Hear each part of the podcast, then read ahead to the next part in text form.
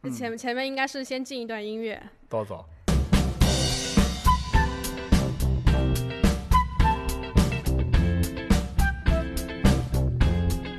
Hello，大家好，这里是鸡零狗碎，这是一干嘛神经病！嗯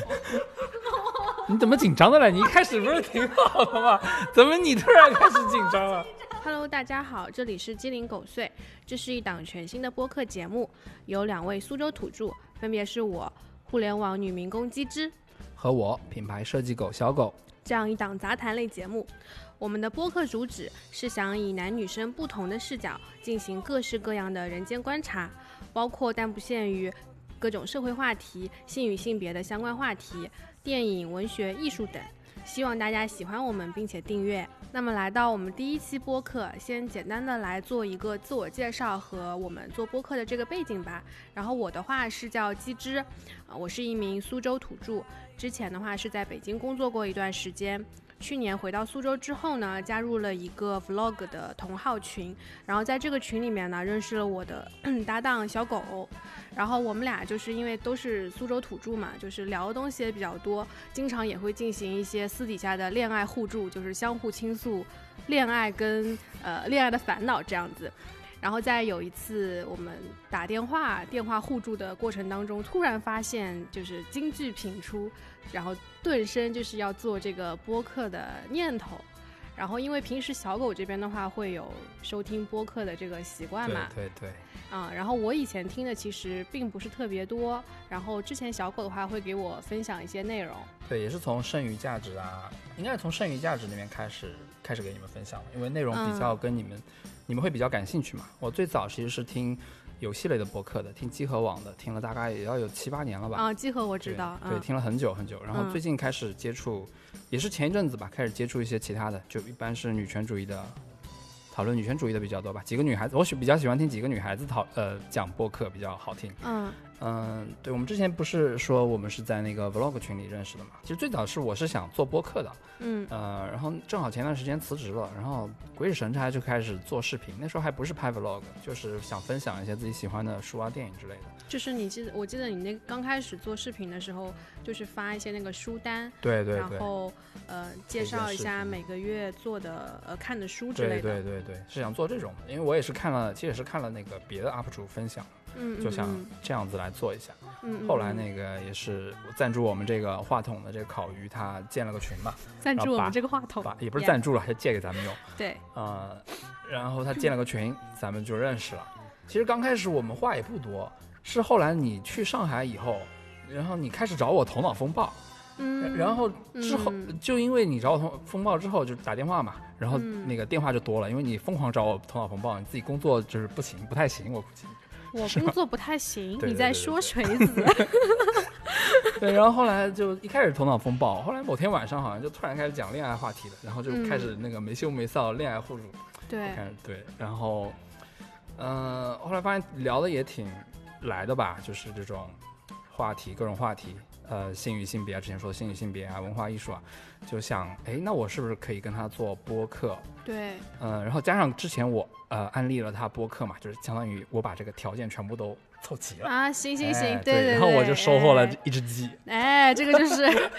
就是是狗先种下一片田地，对对吧？然后鸡就进来了。对对，其实你说那个播客的话，我刚刚突然翻了一下我的网易云，就是，嗯、其实，在你给大家安利之前，我这边之前有关注过一些，就是我以前在北京的时候，因为因为北京的那个播客文化还是对对，蛮蛮蛮重的，就人均就是段子手嘛。然后所以当时也关注了一些，就类似什么北京话事人啊，然后这种日坛公园好像也是北北嗯方的，然后日坛公园应该是一个很成熟的播客了，他们好像还做商话各种。然后我这边之前听的比较多的是那个别的女孩儿，因为别的这个品牌是之前的那个 Vice 嘛。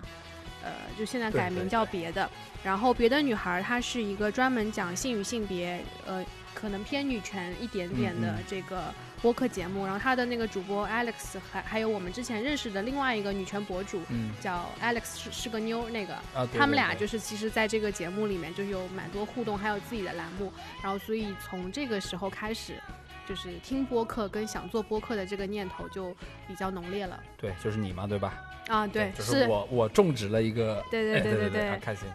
然后这样子的话，我们才有了这样子第一期的节目。其实一开始我跟狗聊这个话题的时候，我总觉得像是在开玩笑，就好像说，哎，我们什么时候一起来聊个东西啊，或者什么时候一起来做做一个节目？就包括在我们很早，就是去年刚认识的时候。我记得我给狗生日的时候写过一句话，叫做希望我们有一天可以一起，就是类 like 创业或者 like 一起合作一些事情。是的。但是没有想到，在今年你生日之前，可能这个事情就有一点苗头了。是的，是的。我们其实也 YY 过很多别的什么事情，对吧？比如说什么牛郎咖啡馆啊这种。啊，对，牛郎咖啡馆，然后还有。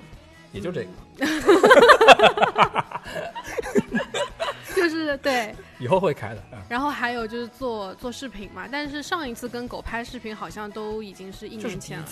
就第一次。拍过一次吧。那一期的话是我们去拍苏州的咖啡馆嘛，哦，那我们可以自然的切入到下一个话题，就是我们俩都是在苏州长大，然后后来就去了别的城市跟别的国家，狗的话是去了别的国家，然后现在又是都回到了这片土地故乡。虽然我现在在上海。然后，但我在心理上觉得其实已经是回家了。所以我们今天第一期播客的主题，就前面废话了那么多，对对，废话那么多。今天第一期的主题就是想跟大家聊一聊关于我们的就是城市跟城市对我们的影响，给大家捋一捋咱们的前半生啊，四分之一生啊，行，四分三三分之一生吧，三分之一好的，你已经暴露年龄了，不是你你要是这么算下来，就是大家也能知道你的年龄。哎，无所谓，就这样吧。行吧，行吧，无所谓，年龄不是问题。对，然后我们就大概的继续给大家进行科普。然后我的话是一个九零后，对，然后我从小在苏州长大。如果就是万一我们的听众里有苏州的我的朋友或者我的同学的话，大家应该都知道。我的小学、初中、高中都在一条街上，就是石泉街。然后，如果是外地的朋友，可能不太清楚这一条街，因为它并不是什么。游客会来的比较多的街道吧，嗯，啊，但其实石泉街在我小时候其实是是算整个苏州都挺繁华的一个区域，因为它有很多的当时的外贸店，然后还有酒吧，对，外国人比较对老外会比较多的这这样一条街，呃，然后小时候的话，就从小我的小学、初中、高中都在这一条街上嘛，后来。等其实是等到我念高中之后，所谓的苏州园区这一块才开始刚刚的就是兴兴起来。然后高中那我就大学嘞，啊，对吧？我们差四岁嘛，差不多差不多。所以园区其实我那时候感情不太深的，因为我那时候在不在苏州，在长沙。嗯，那你小时候一般都在哪里？我小时候其实我小时候。不太往外跑吧，像石泉街什么，对我来说就已经是一个很遥远的地方了。就听着感觉都是老外嘛，就已经是很遥远。对，已经是很遥远的地方了。就哪怕是上了初中，可能还是觉得比较遥远吧，不太去的，还蛮宅的吧，可能那时候也。那那个时候你一般都在哪里啊？那时候我一般就跟着我的初恋女友，就是送她上，不是送她上学，就想办法往她家跑这种感觉。嗯，初恋女友是在你读高中的时候吗？是的。你你你高中不就在我高中？我高中在。在冠前街那边，你不是一中呀？对啊，那那其实也差不多远哇。哦，但是差不多。我哪怕一在一中，在冠前街附近，其实那时候冠前街我也不怎么去，对我来说也是一个比较遥远的地方，就还蛮。反正繁华的地方对你来说都比较遥远，遥远，有点遥远。我们得出结论了，对对对，比较土。就是我们的从小到大的生活，我觉得对我来讲是挺平平无奇的。因为今年正好是今年二零年嘛，然后一零年的时候我在读高二嘛，所以我其实一直跟我也朋友讲，说我读高中的记忆还是比较深刻的。因为因为那个时候正好是你对未来有很多不确定，然后你也不知道以后会去干嘛。然后现在正好十年过去了，就回想一下自己，就是过去的这个十年，真的你当时。一个在石泉街长大的小姑娘，完全没有想到这个十年会经历这么多的变化跟事情。我不知道你有没有这种感觉？哦，好像没有。好吧，那可能是因为我以前不怎么做规划，而且可能对我来讲，我没有想象过就是自己后面的这些经历。嗯，可能我到现在还不怎么做规划吧，所以就觉得，当然变化肯定是很大的啦。所以这个这一切变化肯定是很大的，但是我就。走一步看一步，一步一步吧，所以可能不像你感受那么深。嗯，因为我是在一一年去读的大学，然后在江苏的另外一个城市嘛。那这四年其实对我来讲，我现在记忆还是挺模糊的。嗯嗯，然后后来毕业之后，我就回到苏州工作，因为我本来是可能要做一个老师，按照正常的轨嗯迹。嗯嗯，但是回到苏州之后，当时也没有没有，反正没有做上老师，呃，就进了一家本土的互联网公司，然后跟着这个公司也去到北京，然后去了北京之后，在那边待了三年，直到一八年才呃回到苏州嘛。然后这三年对我来讲，就是我过得比较精彩，而且个人感觉很轰轰烈烈的一段时间。嗯，去年的话就是在苏州宅了一整年，然后也认识了就是像狗啊，然后包括我们那个 vlog 同号群里的一些其他朋友，嗯，然后从去年年底开始到现在，我就一直在上海，这个就大概是我这十年的一个简述。嗯嗯，嗯，你呢？我的话，你是一一年读大学嘛？对我一一年大学就毕业了，然后对，然后大学其实大学其实也是玩的多吧，学的少，玩的多。但是嗯大学有个好处就是我知道自己想做什么了，就是想做设计，想做平面设计。嗯我大学其实是工业设计嘛，做家具的，然后嗯学了四年，发现喜欢平面设计，也蛮坚定的，一直到现在也是。呃，所以就后来就去了日本，在日本又待了四年半吧，嗯到一六年的四月回国，然后一直到现在就嗯回国后就一直在苏州了。其实你已经回来四年了吧？对，回来四年整基本上。你一六年的时候，哦，对，那个时候我那时候我也刚刚工作，所以嗯，反正这样，那对我来讲的话，刚刚也提到了嘛，其实，呃，我自己印象比较深的这一段经历是在北京，包括就是刚认识他们这群人的时候，也经常会提到我在北京的这些日子嘛。嗯然后其实对，所以对我来讲，北京是一个很有感情，而且印象非常深刻的一个城市嗯，。可以想象，可以想象。嗯嗯、像集合网也是，就是我很喜欢的播客，他们都是在北京嘛，你们的文化氛围啊，就远超苏州了吧？就嗯，其实其实其实我觉得这个事情还蛮微妙的，就是因为我以前考大学的时候就很想去北京读书，就不知道为什么，就可能身边，因为我我去我在北京的时候，身边都是北漂嘛，就嗯。很多都是北漂，嗯。但其实我对北京这个城市的那种执念跟热爱程度，我不知道为什么就觉得就觉得是跟别人不太一样的，嗯，就好像我骨子里就是，可能我上辈子是个北京人吧，哦。就好像骨子里就对这个城市有不一样的期待，嗯。呃，跟喜欢，就会就会这种感情还蛮还蛮浓烈的。嗯，然后先说工作的话，工作我觉得在北京就是节奏很快，然后你能想象到的一切压力，就是你能想象到的，北京都有。然后机会同样也是，就因为我之前呃回苏州之后，我就觉得没有什么特别好的工作适合我，嗯或者说适合适合我去做的。嗯就这边的工作可能都比较偏向于稳定跟安逸，对，然后呃，其实包括我现在做的这份工作也没有那么的忙，或者说有趣。有趣，对。啊，不能给我的老板听到。对，对，但所以我觉得北京是给了大家很多的包容度去做一些事情，然后甚至是我在北京有一段时间就觉得在这里的生活跟我过去的二十多年是完全不一样的生活，嗯我在这里好像是另外一个人，所以我觉得我对这个城市的感情就是它好像让一个新的我出生了，嗯所以。嗯，你你你你会敢去做很多你不敢做的事情，嗯，然后也会有很多不一样的想法。我觉得像比如说你刚刚说在这边的工作可能会比较无趣嘛？我觉得嗯可能比较求稳嘛。嗯，但是我们也可以在业余做这个播客这样有趣的事情呀，对不对？对对对，这个就是也是一个寻找平衡的地方。对，可能因为我之前在北京工作的时候，我们旁边也就是七九八嘛，嗯然后整个北京的那个文文艺气息，或者是他对文化的这种包容包容度是非常高的。你可能走在街头巷尾，就能看到很多那种有趣的小店啊，或者是些 underground 的文化的东西。是的，是的。嗯，然后还有展览，包括这些都很多。那其实我现在在上海的话，其实展览跟这种艺术也是蛮多的，也但是整体来讲，就是温度上，城市的温度上，我觉得上海的温度还是比较冷一点。嗯，嗯，可以想象。对北京情有独钟。对，反正就这个说起来就不太像，呃，呃一个南方的女生说出来的话，就所以我后来回来之后就有一阵子还挺不适应，就是嗯家里的生活的。大家看不到，她头发是橘色的啊，特 别特别鲜艳。对，就被我妈就是骂的骂很丑。对，回来五分钟，妈说了二十句。嗯，那你那你这边的话，我的话，其实对我来说影响最大的肯定是日本嘛，更多的是一种那种心灵上的体验吧。我觉得就是嗯嗯嗯，并没有不是说工作压力呀、或者怎么样的，主要是我认识的那个老师，就是教我的老师也是比较注重这方面的，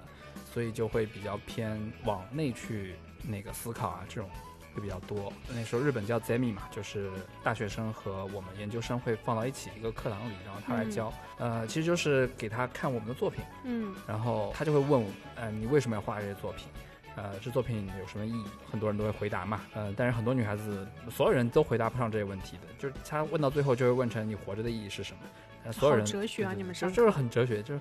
呃，他不会管你管你的技法呀怎么样，不太会管这个，但他会问你你为什么要画这个？你愿意你一辈子都画这个吗？然后为什么？他会一直问下去。那你想二十多岁的人，肯定没有一个人能答出来，基本上，所以大家有的女孩子就会哭嘛，每周哭一回。嗯嗯，然后我们就在这种环境下，就不停的去思考这种问题，就比较其实比较偏艺术，嗯偏艺术，因为艺术也是这种思考嘛。因为我一开始是工业设计，做家具嘛，后来我到日本就自己转了个专业，啊、转到了那个视觉传达这种，它其实是叫综合设计，什么都行，什么都能报，所以我也就给自己定了一个是视觉传达嘛。嗯。呃，但是他上起课来就比较艺术，呃，或者说比较哲思一点吧，迷嗯。思一点，嗯、所以对我来说，日本的这个就还蛮心灵之旅的感觉。嗯，其实我选这老师也很简单，就是因为我在那他介他的那个自我介绍上看到他，他说他喜欢骑自行车，然后我就选了他，嗯所以可能所有这一切都导致了这个是一个非常感性的一个留学经验吧。嗯，哎，但是你的留学经验上来看的话，跟整个就是日本的社会啊，包括你的社交啊这块儿，因为因为我刚刚听下来，就对我来讲，可能我北京那一段，我感觉是跟这个城市的接触。呃，是很密集，嗯然后对嗯这个城市的感情。然后你的话，我听下来感觉对学习，然后包括你的学习过程和老师，是会感情会浓厚一点，跟体验感会强一点。嗯，我想想啊，我觉得就是我去日本分两个步骤嘛，第两个部分，第一部分是语言学校，就待了半年在京都，嗯呃，那个地方我也遇到了一个非常好的老师，一个老姨，嗯，一个大叔吧，大叔嗯非常可爱，非常好，呃，然后他也非常有梦想，就是他教书的梦想嘛，嗯嗯、我们我们也经常会一起聊，一起吃饭什么的，嗯当然他也会给我们一些很多精神上的鼓励。其实对我来说，就是这种精神上的东西特别多。去日本的这个四年半里面，嗯嗯，并不是说跟，我觉得也并不是跟人，就是还是跟自己。去哪个城市可能都无所谓，但是我在这些城市里，我最后就是往内找到了自己这种感觉。嗯嗯，对你可能是，比如说你是往外，是跟城市连接，去跟呃更多的人连接，然后我可能嗯是往里，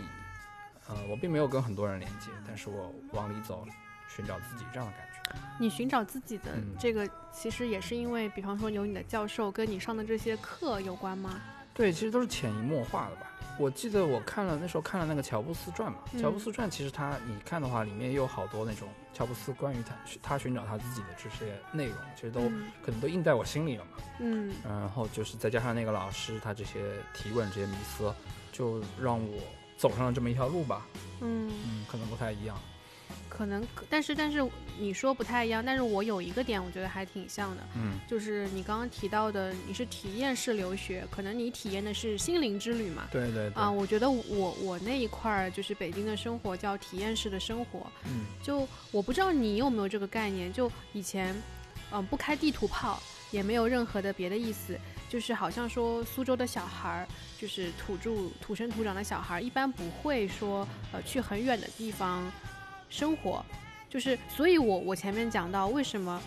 我我在高中的时候对后面的规划没有太多，就是你感觉好像你一辈子都会待在这个地方不走，嗯。然后哪怕是你出去待一段时间，也是那种体验性质的，就是因为你总归知道你不可，除非是那种真的是你真的嗯你很牛逼那种，你能在国外呃定居啦，或者有一个很好的工作啦，或者是你在外面开创了一番很好的事业，像我们这种比较普通的嗯小孩儿，嗯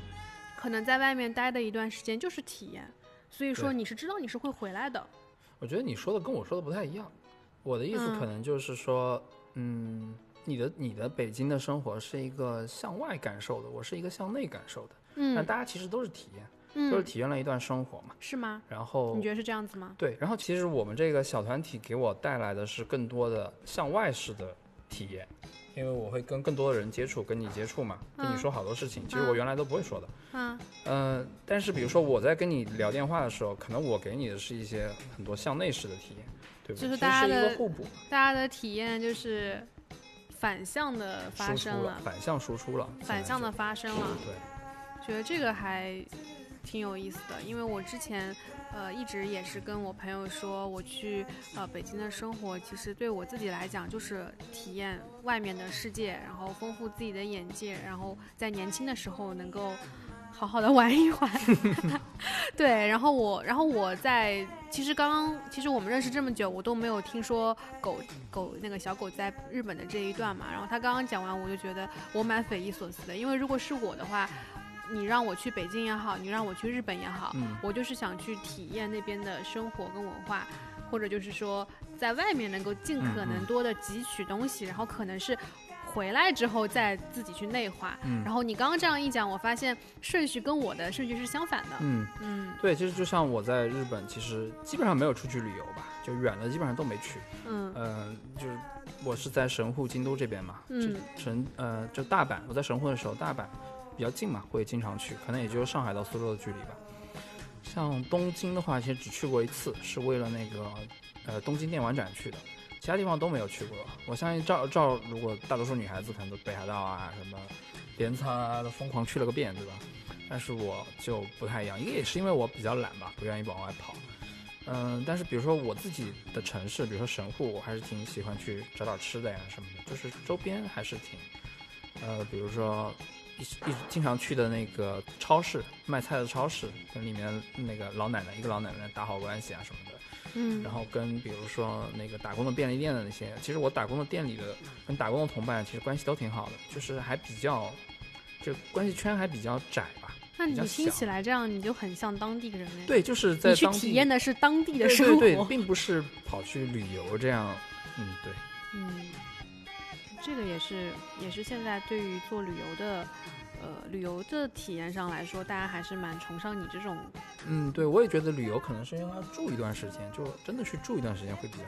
好。吧嗯，之前我一直很想看一个剧叫那个在京都小住，嗯嗯，听过那个吗？没有没有，啊、它它里面就也是我朋友推荐给我，还没有看。嗯它里面就是应该就是讲在京都住的这个故事，因为后来有一个概念也很流行，叫旅居嘛。对对，对，就是大家也不崇也不推崇观光式的旅行，嗯。所以我觉得你那个听起来可能像是蛮多呃旅行者可能会向往的一个状态，对。就是像当地人一样，可能去体嗯。验一段时间。对，而且你如果真的，比如说像你那个真的想要旅居式的话，嗯，呃，那你肯定语言也要足够好，你才能融入他们文化嗯，是的，是的，对吧？比如说，我可以跟一些日本小女孩子打打情、骂骂俏主要是这个吧。啊，或者我可以在便利店打工的时候跟一些小流氓吵吵架嗯，啊，然后警察来的时候，我可能还能给自己解释一下吵什么架？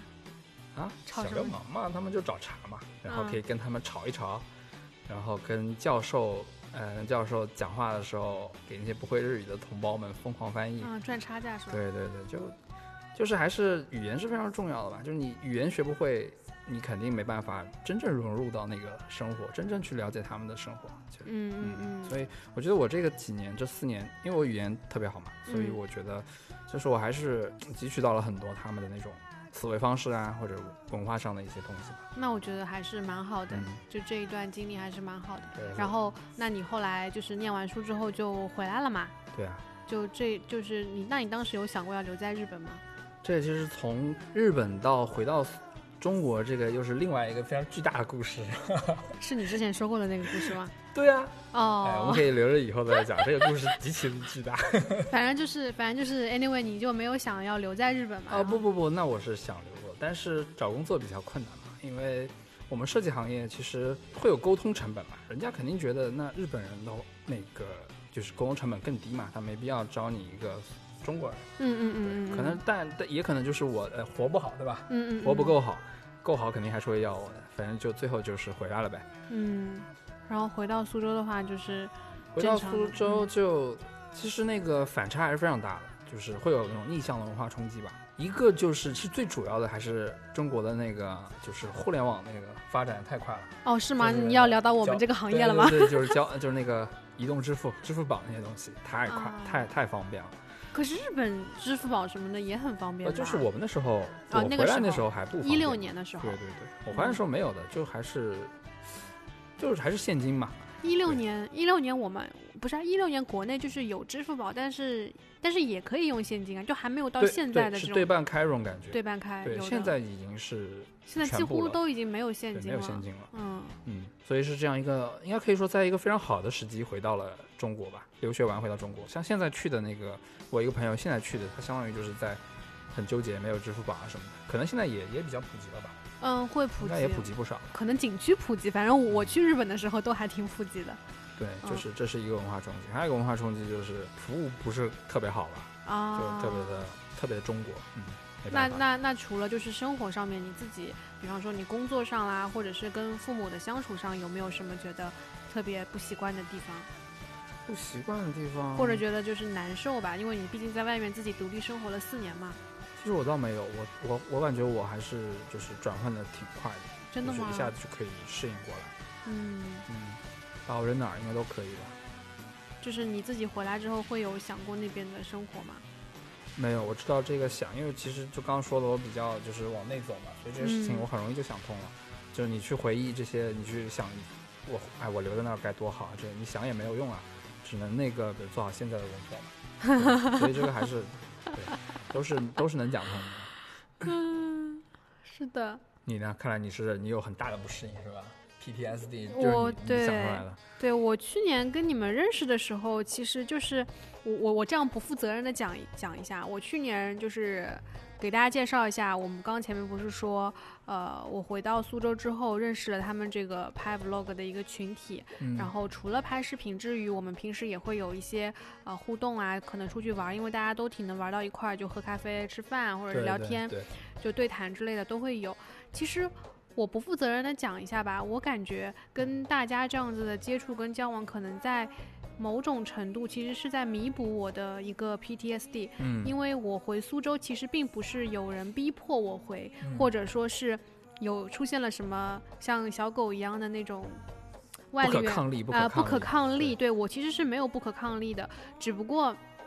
还是我刚刚前面讲到的那个问题，我一直觉得，呃，我去北京这件事情就是一个体验式的，因为当时去的时候，家里当然也是很反对的嘛，嗯我大概就是跟他们，呃，前期说的是先去一年，就是工作，然后毕竟那时候刚刚开始工作，想说去北京工作也能积累一点经验，后来就做的越来越顺利了嘛，就接连着待了第二年跟第三年。然后，其实，在第三年的时候，家里这边也没有什么不可抗力，就是非要你回来。嗯、我自己这边的话，也是觉得能留下来也是 OK 的，嗯就是因为当时工作已经很稳定，嗯然后也是在做互联网嘛，啊、已经就是算蛮上手的了，第三个年头。所以其实要非要说为什么下定决心回来，可能更重要的就是我自己对自己这一段体验式的经历画下了句号，嗯，就自己去画这个句号。对，就还是有一点，怎么说是传统嘛？一定要回来。嗯，那个时候的话，感觉工作已经到了一个蛮得心应手的阶段，嗯。所以工作并不是我主要考虑的元素了。嗯，呃，然后那个时候朋友什么的在北京也都很稳固对，可能是因为，我觉得正正是因为那个时候在北京的生活太稳定了，嗯。你就会想着说，如果你现在再不走，或者是怎么样，你以后就没有更好的 timing 了。就以就就比方说，我现在已经到了一个挺稳定的工作平衡，朋友。呃，就是各方面，然后业余生活都很平衡。要是嗯这个时候你不下定决心走一走，可能以后你再也走不了了。就是你嗯会舍不得这种很好的状态。嗯我我会这样觉得，而那个时候我是二十五岁嘛，嗯二十五岁的时候觉得哦差不多了，就是你你可能你想二十到二十五是一个可以玩啊或者可以尽情体验放嗯肆的一个年纪，然后过了二十五之后，是不是说要为自己后面的工作跟比方说财富啦各方面可能要去累积，但是在北京不能累积吗？就是你会觉得你在北京累积的东西是带不走的，然后没有那种还是想要回苏州？能扎下根的那种感觉。嗯，就是你永远觉得你在北京的时间是玩儿，就不是正儿八经的说我要赚钱呀，嗯我要呃把工作做好呀，或者说我要怎么怎么样，就更多的就是还就是体验。嗯因为我在北京的工作其实也很快乐，包括我现在上班的时候也会跟我现在的同事聊到以前的工作嘛。嗯但是那个时候其实你心里想的更多的哈，不是说我在职场上我要怎么怎么厉害，更多的就是我觉得我把这份工作做好我就很开心，就是很高兴，我嗯赚着这个我我我干的很开心的这个工作，然后我挣的这个钱，我在北京开心的花钱，是这种感觉。嗯嗯所以说嗯，体验式的嘛，就是就是所以说更多的是那种对，就是体验式。我就我自己就总结是体验式，然后也是自己画下了这个句号。嗯，行。但是你画下了句号，你就开始 PTSD。我觉得这个东西呢，可能是跟个人的性格有关。就是说，如果这个如果是小狗去了北京，它也自己体验式的画下了句号，它画完之后，他就可能精力就 focus 在他苏州的工作上了。嗯。那我就是反应很大，嗯就是对。排、就是排斥很大，一个是心理方面的原因，第二个确实也是有一些现实方面的原因，就是呃，因为我那个时候在北京的那个时那个时间段，就是因为我是向外去体验的嘛，对对对。所以等环境一变，对就变化特别大。所以等到我回到回到苏州的时候，嗯，且不说家里人的环境，然后就是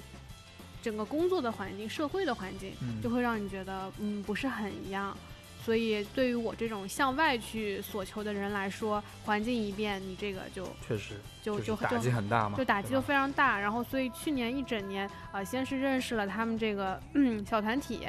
然后这也是我可能 like 逃避，就是逃避现实生活的一个方式。是的，然后第二个的话，就是去年也开始，呃，学着做视频嘛，因为我以前也不会这个，就是也是第一次做那个学的 PR，、然后我就发现，嗯，很多时候我在逃避的一些措施，就是比方说很集中精力的去学这个视频，或者是也看书，嗯。啊、然后虽然看的也不是特别多，但是嗯。你只要能沉进去，嗯。就 somehow 就感觉就是逃避。嗯嗯。跟喝酒其实道理是一样的，对但是放在了更健康的这个、这个这个这个活动上面，嗯。嗯，然后就就是其实那去年整个经历都还蛮痛苦的，是的，你暗黑的一年嘛，对吧？对，工作也不是特别的，对工作也不是特别的历史顺，是吧？你把它描述为，对，有有很多不太适应的地方，这个都其实是可能是 PTSD 带来的。嗯。那也正因为有这个 PTSD，所以后来我这边有上海的工作机会，我就且不管这个工作本身如何，嗯。我觉得还是先去一个大城市，嗯。然后果不其然，就是可能我我觉得我这个命里，就至少我在这段年纪，我就无法向内太沉淀，嗯所以，嗯所以我觉得我是要往那个城市的外部去扩。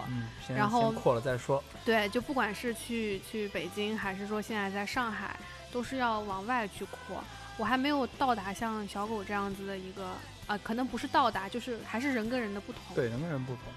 对，嗯像我，比如说我回到苏州以后，刚刚也说了，就其实没有什么不适应嘛，嗯，对，没有特别特别不适应，就很快适应下来了。然后我现在还是在在苏州是跟爸妈住的嘛，然后其实你在苏州也是跟爸妈住的嘛，对然后你其实你的排斥反应也会比较大嘛，嗯，对吧？这个跟家里人有关系吧？嗯你爸妈可能不管你，刚开始也管，嗯，可能但毕竟你是女孩子嘛，可能管的嗯你会多一点，对吧？嗯其实现在那天我跟朋友说起，就是他觉得他他他也觉得我应该去上海什么的，嗯，然后我想了一下，嗯、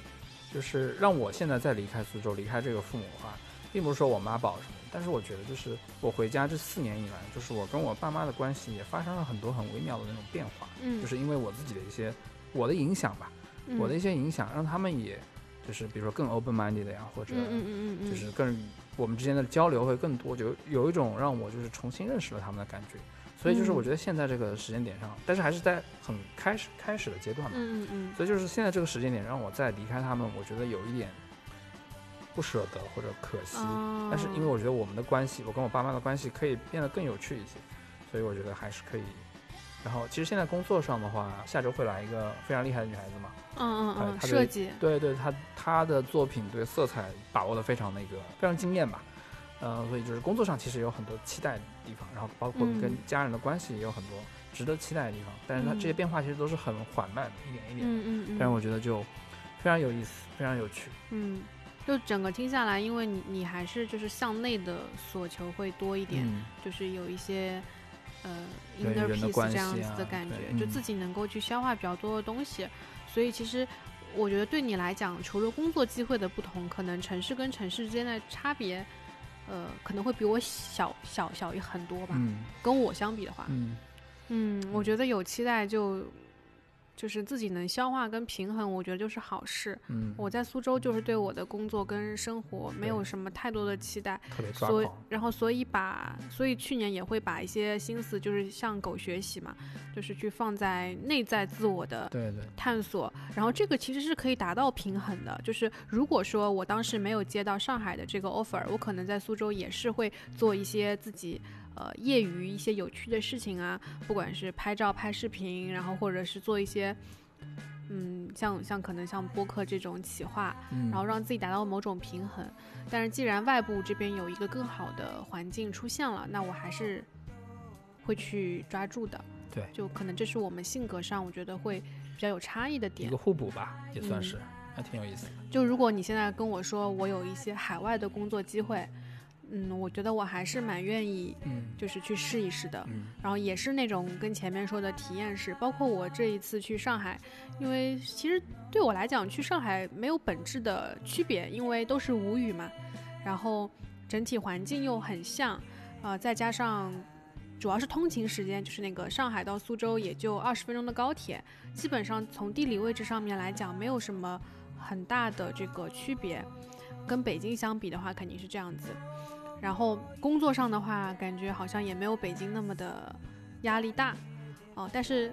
这个城市还是我觉得是跟城市大小有关吧，跟就是还是包嗯容度啊，然后觉得自己能够探索的东西，嗯，这样挺好的。这样的话，我去上海的理由又可以多一条，对吧？对，就是可以，因为上海有很多好玩的。就我目前对上海的态度，还是我也是在体验，我我去玩它，我去深入他这边住，然后看看有有没有什么跟自己去做游客不一样的这个地方。嗯，嗯像你给我的影响，就是因为你给我的影响就是让我更向外了吧？我觉得应该是、嗯应该是你或者说这整个群给我的影响。嗯比如说像做这个播客的时候，嗯呃，我会去找人来做这个毛毡的这个，我们把我们的 logo 做成一个毛毡的徽章。然后我觉得可能以前的我是不会去开这个口的吧，嗯但是最近我就把这些人与人之间的联系啊，包括我还在酝酿一些，比如说给我们这个我们这 logo，呃，大家会看到吧，是一只狗和一只鸡嗯合体的一个神奇宝贝，嗯，然后大宝贝，对，给它弄一个小的故事，做一个小的哦、故事，我倒没听你说过嘛。对，我还没跟你说过，嗯我在嗯考虑，嗯，做一个小，找个找个认识的插画师朋友。我觉得像这种往外去寻求帮助啊，这些事情，我以前可能是不太会做的，但是现在，在就，呃，会做吧，然后觉得也挺有意思的，这样人与人之间的联系。嗯，嗯，那你要这么，你非要这么讲的话，那狗给我带来的互补的体验就是我会更向内嘛，因为我以前从小就是社交型选手，对，然后虽然不是 like 交际花，但是我蛮喜欢往外探索的，不管跟他头发是橘色的，你不要强调这件事情，就不管是跟城市去探索，对我我前面的这些东西，我觉得就是我在探索城市，然后狗是在城市中探探索自我，对我。觉得是这样子的，嗯嗯今天是不是可以收尾了？嗯，我没有讲完，好，你讲，你讲。对，你讲到哪里了？给你打断了。就是我是从城市中寻找自己，你是在城市里的我寻找城市。寻找寻找不一样的新鲜的东西嗯啊，哦对，然后跟狗认识了，包括跟他们认识之后，会有更多向内探索的这个趋势，包括我现在可能愿意去做播客，愿意去做 vlog，就是想去记录一些自己的想法，因为我一直都是在互联网从事内容工作嘛，然后其实我身边的碎片信息啊，包括我自己用过的平台是很多的，呃，不管是记录我的生活，记录我的旅途，然后或者记录我自己一些有的没的乱七八糟的东西，那可能选择声音或者视频这样的方式去记录内容，内容上来说，我觉得会深度一点，就是会因为照片的话，比方说我我去旅行，我去拍照，可能就是很好看的照片或者很好看很很很想吃的美食。大家就觉得啊很不错，你是一个很好的内容创作者，但是你真的很多有一些你很 inner inner 的东西，你是需要通过文字，嗯，这样子去记录下来的，通过讨论，对，逐步发现吧。然后我又不是一个很喜欢就是写日记或者说写。就我以前也做过公众号，但是你让我自己去写公众号，我就做不到，因为你自己写的时候很难有一些很深度，或者是你觉得可以被记录下来的东西。嗯嗯，那可能通过我们这样子去聊天啊、探索啊，就可以记录很多我们当时的一些想法。呃，哪怕这个东西最后就只有我们自己或者身边一小圈的人去看，我也觉得是很宝贵的财富。就包括我对 vlog 态度也是这样子的，其实。我之前跟你讲过吧？忘了，可能讲过吧，不太记得了。嗯，你有什么要补充的吗？嗯，我觉得你刚刚那个那个说的挺好的，就是其实这是一个平衡吧。比如说我和鸡是，呃，一个是比较向内，一个是比较向外的，然后我们在彼此身上就是平衡了一下自己的那个天平嘛。嗯，所以我觉得就是可能这这个其实平权衡好这个东西，可能是每个人都会需要做的吧。不管你是在上海还是苏州还是在哪里，嗯嗯，好了，我编不下去了，我 谢谢大家听到这儿啊，我们下期再见。你就这么结束了吗？结束了，你想，嗯，好，就这样吧。结束了，结束了。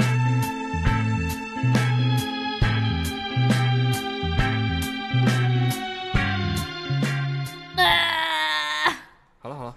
你把它，你把它。录上了吗？